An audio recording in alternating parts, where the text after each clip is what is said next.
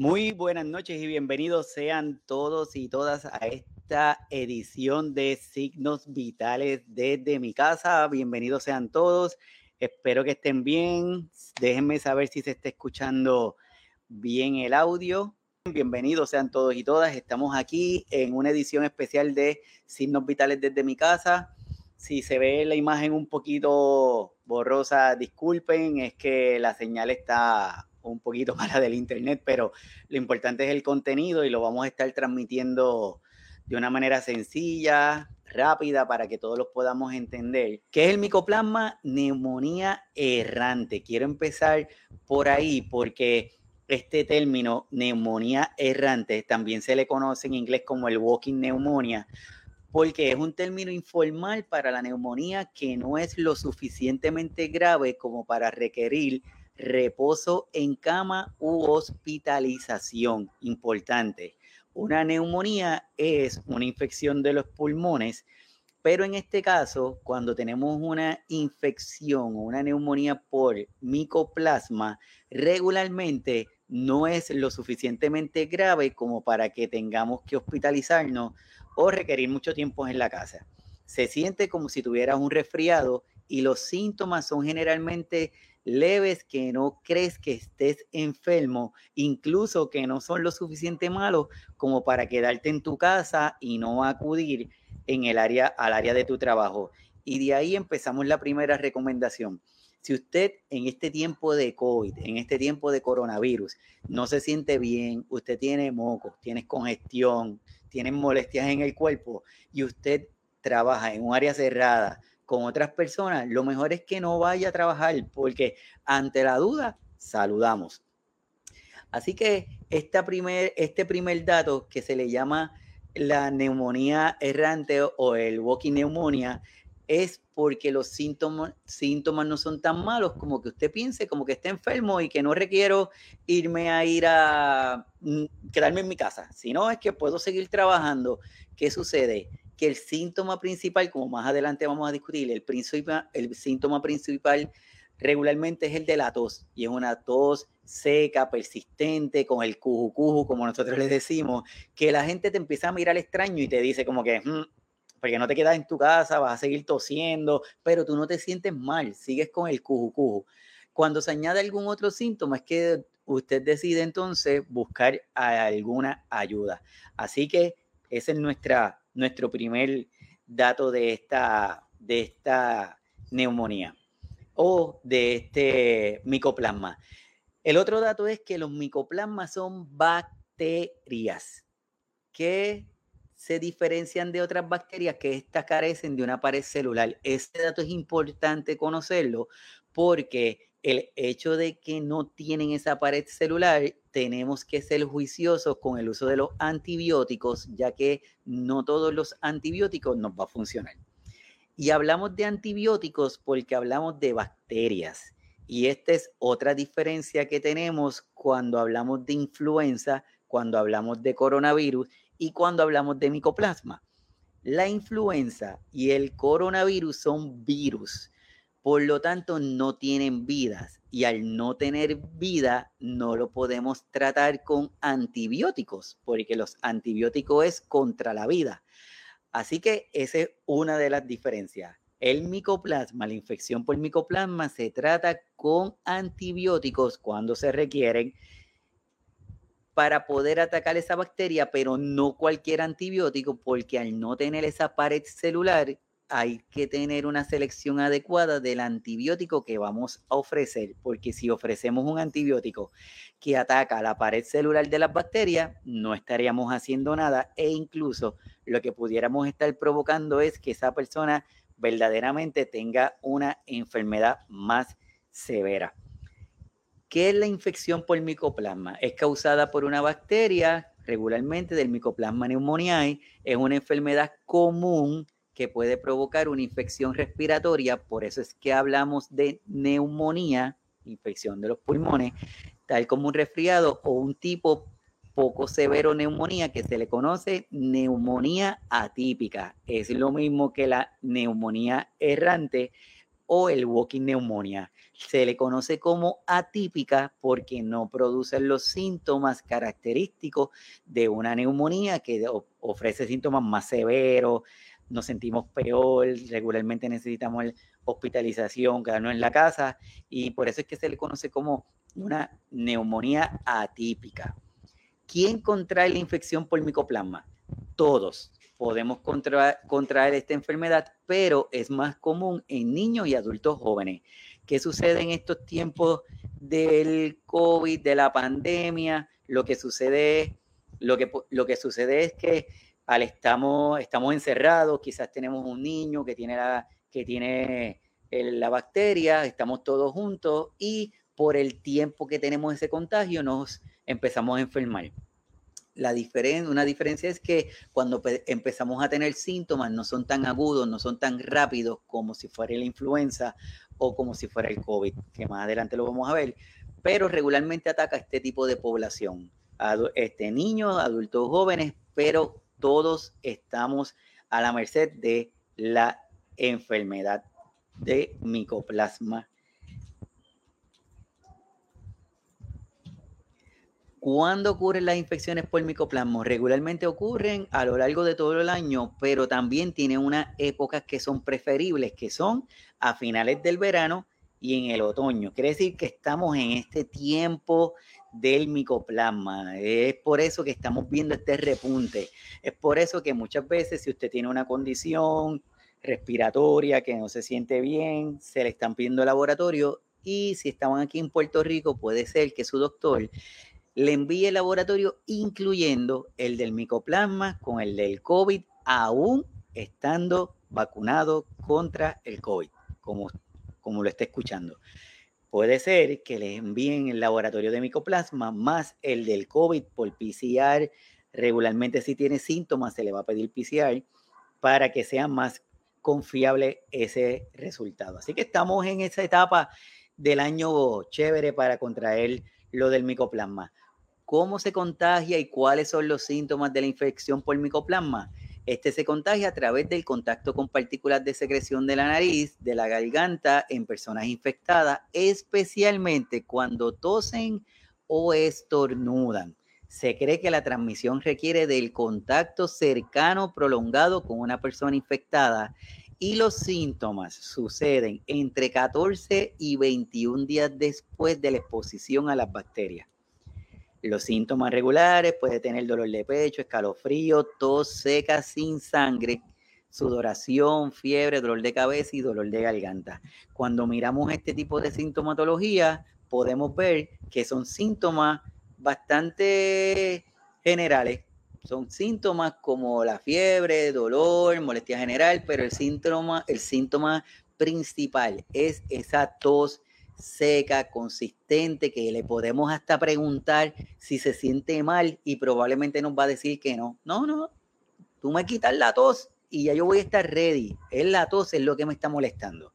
Lo otro, como dice ahí, los síntomas generalmente suceden de dos a tres semanas del contagio, por eso es que es difícil identificar quién fue quien me lo pegó o en dónde estaba, porque regularmente son síntomas de, un contagio que va ocurriendo lentamente, lentamente, lentamente, hasta que los síntomas se hacen más evidentes o tu pareja, tus compañeros de trabajo, tus vecinos te dicen, oye, esa tos está como muy molestosa, así que necesitamos buscar atención. Así que como ven, síntomas generalizados, el, la tos es uno de los más frecuentes que podemos encontrar. ¿Cuál es lo otro que podemos ver que es una de las razones por la cual estamos haciendo esta conexión con ustedes hoy, es poder identificar de alguna manera la diferencia entre el coronavirus, el SARS-CoV-2, la influenza y el micoplasma. Como están viendo en la imagen, los síntomas del coronavirus, si estamos hablando de síntomas un poquito más clásicos, ¿verdad? Fiebre, tos seca, falta de aliento, cambios en el olfato, malestar generalizado, verdaderamente se siente mal, se va, a sentir mal. Y si hablamos de los síntomas que nos está provocando la variante Delta, pues ya sabemos que son síntomas más como que más de gripe, más de catarro, y cuando le hacemos la pruebita, sale positivo. la pérdida de olfato, la pérdida de gusto no se está viendo tanto en la variante Delta, pero no es que no pase, es que no se está viendo tan frecuente. En la influenza, volvemos. Tenemos los síntomas de la fiebre, la tos, dolor de garganta, congestión nasal, dolor de cabeza, pero ahí como están viendo en la imagen, es más dolor de cabeza, este, la molestia, la fiebre, el malestar generalizado, y son bastante rápidos. Usted está contagiando, usted está en contacto con una persona que tiene influenza, probablemente de 3 a 5 días, de 3 a 10 días, usted presente, empieza a presentar los síntomas. Y en el caso del micoplasma, fiebre, dolor de pecho, escalofrío, tos seca. Escalofrío, tos seca son los síntomas principales en el caso del micoplasma son síntomas que van ocurriendo más paulatinamente. Mientras pasan los días, usted se va sintiendo mal. No es tan rápido, no es, no es como que ayer estaba bien y hoy estoy mal. La sudoración excesiva es otro dato importante. Así que este es un panorama, panorama general en donde tenemos coronavirus, influenza y el micoplasma. Cada uno de ellos tiene sintomatologías que se pueden eh, confundir, pero en el caso del micoplasma, por decirlo de alguna forma, es el, el que los síntomas son menos severos que hace que usted pueda seguir trabajando y como que no le llame la atención. Así que importante en este tiempo, tenemos algún síntoma que sea sospechoso, mejor quédense en su casa tranquilamente, haga medidas para el distanciamiento y se va aclarando. Si los síntomas no mejoran, entonces llama a su proveedor de salud para que haga alguna pruebita. ¿Cómo se, diagnostica? La infección por micoplasma generalmente se diagnostica con base a estos síntomas. No requiere como que la realización de placas, estudios muy profundos, sino síntomas que sean sospechosos, se le pide el laboratorio, aunque el laboratorio no en el 100% de los casos son certeros, pero es una muy buena forma de cómo uno hacer ese screening, ir identificando qué, es lo que nos está pasando. Por eso es que su proveedor de salud, su doctor o su doctora, probablemente le pida algún laboratorio, puede ser que le pida la prueba de PCR del corona, aunque esté vacunado, puede ser que le pida la prueba del micoplasma y le pida algún laboratorio adicional si quiere tener algún, algún dato adicional para poderlo ayudar.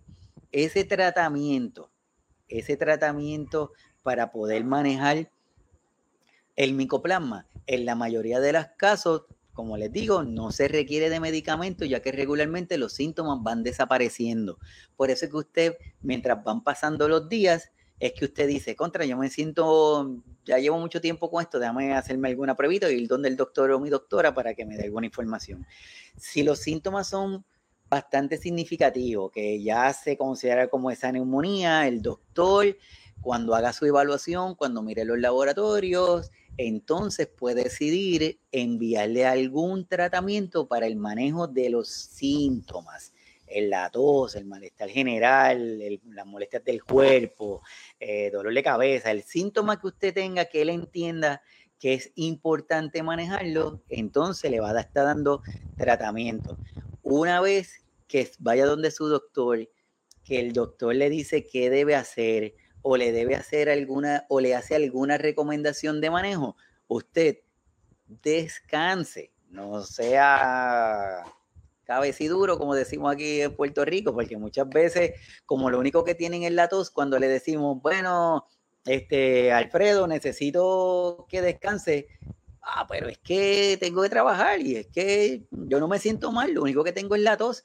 Sí, pero aunque el micoplasma es una enfermedad que su nivel de transmisión no es tan agresivo como los virus, sí, si usted está en un, está en un sitio cerrado, definitivamente va a poder contagiar a los demás miembros de su trabajo o los demás miembros de su casa. Por eso es que más adelante vamos a dar algunas recomendaciones. Así que si hacemos un paréntesis hasta el momento, tenemos que el micoplasma es una enfermedad regularmente de las vías respiratorias inferiores, o sea, del área de nuestros pulmones, que su síntoma principal es la tos que se puede convertir en persistente, que es paulatina y que está causado por una bacteria, que es una diferencia de los virus. Una bacteria que en el caso de ser identificada y que usted lo diagnostiquen con que usted tiene una infección por micoplasma, probablemente su doctor le va a hacer una receta con algún antibiótico para poder eh, acelerar que se sienta bien. Tenemos a doña Mireya, a Mireya Pérez de Río, buenas noches desde San Juan, Puerto Rico. Dice, ¿cuál es la diferencia entre micoplasma, pulmonía, bronquitis y otras condiciones?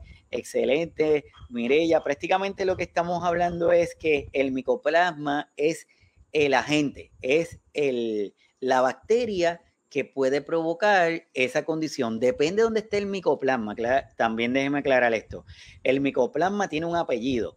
Micoplasma pneumoniae, cuando está en los pulmones, puede ser que tengamos una infección de tracto urinario o de orina, y puede ser que le digan, usted tiene micoplasma tal, porque depende en qué área o qué sistema esté atacando el, la bacteria, es el apellido que se le pone. Por lo tanto, que si es en el área de pulmón, es una neumonía por micoplasma. Lo que está hablando doña Mireya me pregunta lo de la bronquitis. La diferencia de una pulmonía y una bronquitis es que la bronquitis es una inflamación del tracto ese de los bronquios y al inflamarse causa síntomas que regularmente es la tos. ¿Por qué la tos es el síntoma que más se presenta cuando hay condiciones de los pulmones? Porque como Papito Dios no, nos hizo sabiamente, cuando los pulmones se inflaman, lo único que debe haber en los pulmones es aire. No puede haber nada más, es aire. Si hay otra cosa, le envían una señal a nuestro cerebro y dicen, mm, espérate, mira, aquí en el pulmón hay algo que no es aire, así que empieza a toser para sacarlo. Pero ¿qué sucede? Que cuando lo que está dentro del pulmón es inflamación del bronquio, por más que nosotros tosamos, no va a salir nada. Y lo que puede pasar es que de momento decimos, entre yo me siento peor porque entonces ahora me duele la garganta y ahora me duele el pecho, pero verdaderamente ese dolor de garganta y esa molestia del pecho posiblemente sea por culpa de nuestro esfuerzo de toser, porque algunas personas dicen, es que yo toso y toso y toso y toso bien duro para que salga lo que tiene que salir. Y nosotros decimos, no, es que no va a salir nada, es que está inflamado, por eso hay que buscar formas para controlar esa tos. Y lo otro es que la tos no necesariamente la queremos quitar en todas las condiciones, porque la tos es ese mecanismo de defensa que tiene el pulmón para sacar lo que le está molestando. Así que por eso es importante que usted, si no se siente bien, vaya donde su doctor, donde su doctora, para que le evalúe y le dé una buena, una recomendación. Espero haberle contestado a, a Mirella. Dice, el tener micoplasma hace que la persona más vulnerable a contraer el COVID ante la exposición. Súper pregunta, se ve que, eres colaboradora de signos vitales. bueno, es, es, te diría que, que sí, porque el, al momento de que nuestro sistema inmunológico está batallando ante una infección, que en este caso es micoplasma, todos sus esfuerzos van a ir contra la infección. ¿verdad? Quiere decir que puede ser que se nos debilite. Vamos a imaginarnos que requieres que te den antibióticos. El antibiótico no solamente me va, a matar, me va a matar al micoplasma, el antibiótico me va a matar las bacterias buenas y malas que nosotros tenemos. Si me matan las bacterias buenas, quiere decir que me hago vulnerable a otras cosas. Y si estuve expuesto al COVID en una variante Delta, quiere decir que vamos a estar más vulnerables. Así que Yesenia, de una manera u otra, pues sí, nos podemos poner este, en una posición de mayor vulnerabilidad ante, ante el COVID. Alfredo dice, ¿cuántos días podemos esperar para que el paciente esté libre de síntomas? Desde desde que comienzan estos síntomas y termine el tratamiento con el antibiótico adecuado de show, Alfredo? Esa es la pregunta de los 64 mil chavitos. Hay gente que el síntoma, como hemos hablado, que el síntoma principal es la tos. Posiblemente esa persona puede estar de 6 a 8 semanas con la tos, incluso puede llegar más tiempo porque se queda un poco irritado y como, y como quieren ir a trabajar, regularmente en los trabajos tenemos aire acondicionado, las temperaturas frías nos pueden provocar la persistencia de la tos. Entonces, una persona que tuvo micoplasma puede tener tos, lo que va a cambiar, lo que va a variar es la intensidad de esa, de esa tos, posiblemente tosa menos, pero no se le quite. Entonces, hay empleadores que le dicen a la persona, no, hasta que no estés libre, hasta que no dejes de toser, no puedes regresar al trabajo. Y llegan donde nosotros y nos dicen, es de doctor, es que necesito que me haga una notita porque es que no me quieren porque estoy tosiendo. Entonces, es la incertidumbre, ¿verdad? Pero la tos puede quedarse por bastante tiempo una vez que hayamos terminado el uso del antibiótico. Espero haberte contestado, Alfredín. Tengo bienvenido Eudel Rodríguez, dice saludo una vez una persona esté diagnosticado con micoplasma, ¿por cuánto tiempo uno puede transmitir la enfermedad? Super pregunta, Eudel. En este caso, voy a dividirle un poquito esa pregunta. Dice, una vez la persona esté diagnosticada con micoplasma, ok. Una vez te diagnosticaron, es que te hicieron una prueba, encontraron que el micoplasma está presente y te dijeron, Eudel tiene la infección del micoplasma, ya está diagnosticado. Según los síntomas que tú estás presentando, te recomendaron antibiótico más algún otro medicamento para manejarte alguna sintomatología. ¿Cuánto tiempo se puede transmitir? Una vez empezamos el, el, antibiótico, no va a haber ningún riesgo de transmisión. Lo que pasa es que como la tos es persistente o se queda, pues eso es lo que nos aleja. Por lo tanto, la recomendación es siete días, de cinco a siete días, terminaste el antibiótico que regularmente duran ese tiempo. Una vez que terminamos, ese, terminamos esa antibiótico terapia, ya ahí estamos tranquilos, pero seguimos con las medidas de prevención, mascarilla, lavado de manos, entre otras cosas que vamos a discutir más adelante. Lo otro, aprovechando la pregunta de Udel, es una vez que a usted le hacen la prueba, le dicen que tiene micoplasma positivo, es importante que usted se acuerde de lo siguiente. Ese laboratorio va a estar positivo, pudiera estar positivo hasta tres meses de la infección. Lo repetimos. Una vez que usted le hacen el laboratorio, le da positivo, usted ese laboratorio puede estar positivo hasta tres meses. ¿Qué significa eso? Que si usted hoy fue al consultorio de su doctor o su doctora le dice que tiene micoplasma, le dio tratamiento. En seis semanas usted está con la tosecita todavía y dice, yo me voy a hacer la prueba por si acaso, no vaya a ser que todavía tenga el micoplasma. Y se hace la prueba, va a salir positiva. Eso no significa que esté enfermo. Lo que significa es que el cuerpo se va a tardar en lo que, se, eh, lo que ese laboratorio se transforma a negativo. Si usted va a una sala de emergencia, y no dice que se hizo una prueba de, anti, micoplasma y en el sala de emergencia el doctor le hace la prueba de nuevo, va a salir positivo, ¿qué va a pasar? Que posiblemente vaya a tener un segundo tratamiento de antibiótico-terapia sin ser necesario. Por eso es que es importante el que usted tenga la paciencia, tenga, haga las recomendaciones que le dé su doctor o su doctora para asegurar y garantizar de que se va mejorando. Y si no se mejora, regrese donde su doctor, porque como él ya lo conoce, ya lo va a poder orientar mejor y va a poder tomar decisiones que sean más asertivas, lo primero. Y lo segundo, que el uso de los antibióticos a la larga puede ir contra su salud porque puede crear resistencia. Así que eh, es importante. Tengo Jenny, dice, mi niña tuvo micoplasma y a las dos semanas se contagió de COVID, tuvo que ver, tuvo que ver el antibiótico, está vacunada, no necesariamente, bueno, no es ni un no completo ni un sí, es una zona gris, como estaba preguntando Alfredo.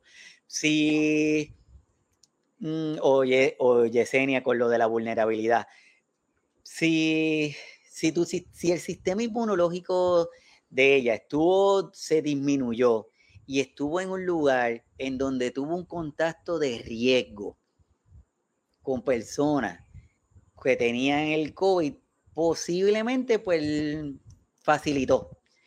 Pero aunque el sistema inmunológico hubiera, hubiera estado bien, y está en un sitio y hace un contacto de riesgo con otra persona, y volvemos y repetimos lo que es el contacto de riesgo, es un contacto de menos de tres pies de distancia con una persona en donde alguna de las dos partes no tiene mascarilla, lo repetimos, menos de tres pies por más de 15 minutos en donde alguna de las dos partes no tenía mascarilla. Hoy día lo que nos pasa es que estamos en menos de tres pies todo el mundo sin mascarilla, con una variante Delta que su nivel de contagio es muchísimo mayor. Así que por eso es que ya no hablamos de los tres pies, hablamos de los seis pies. Así que, así que Jenny, espero haberte contestado ahí este, la, la pregunta.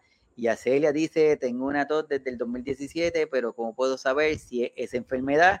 Primero a Celia, pues yo espero que ya hayas tenido alguna evaluación con tu doctor o tu doctora. Es una tos crónica, hay que verificar por qué es y regularmente la tos de micoplasma no debe, no debe durar, durar tanto tiempo o hacer un periodo de tiempo más reciente y como que logramos identificar bien cuándo fue que, cuándo fue que empezó esa tos molestosa. Así que mi recomendación, acude donde el doctor para que te haga la evaluación como que más, más detallada. Así que mi gente, espero haberle contestado. Si tienen dudas, preguntas, escríbanlas ahí en el chat para seguirla, para seguirlas discutiendo, que esa es la mejor forma y esa es la intención desde, desde signos vitales desde mi casa. Así que el tratamiento, ya lo discutimos, es un tratamiento que va a ir dirigido a los, al manejo de síntomas. Si el doctor entiende que es necesario utilizar algún antibiótico, pues se lo va a recetar o, va a decidir qué vaya a hacer con usted.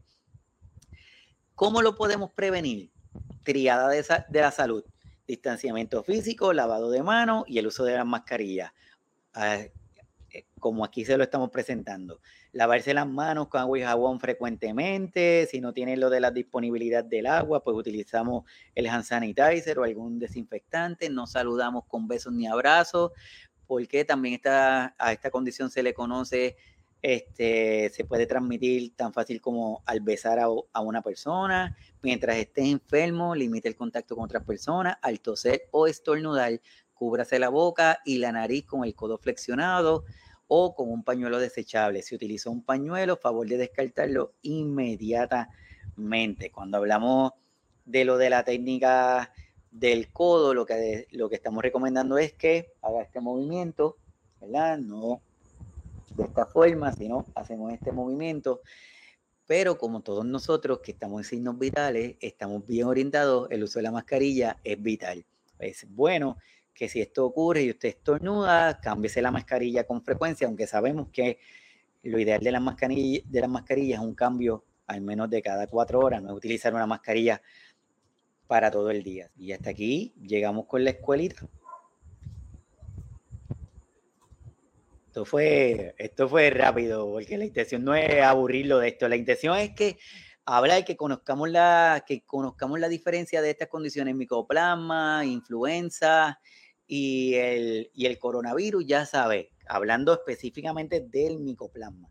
Si usted tiene una tos que es molestosa, que es persistente y usted siente que es lo único que le está pasando, consulte con su proveedor para que le pueda, le pueda dar una manita y le pueda, le pueda ayudar.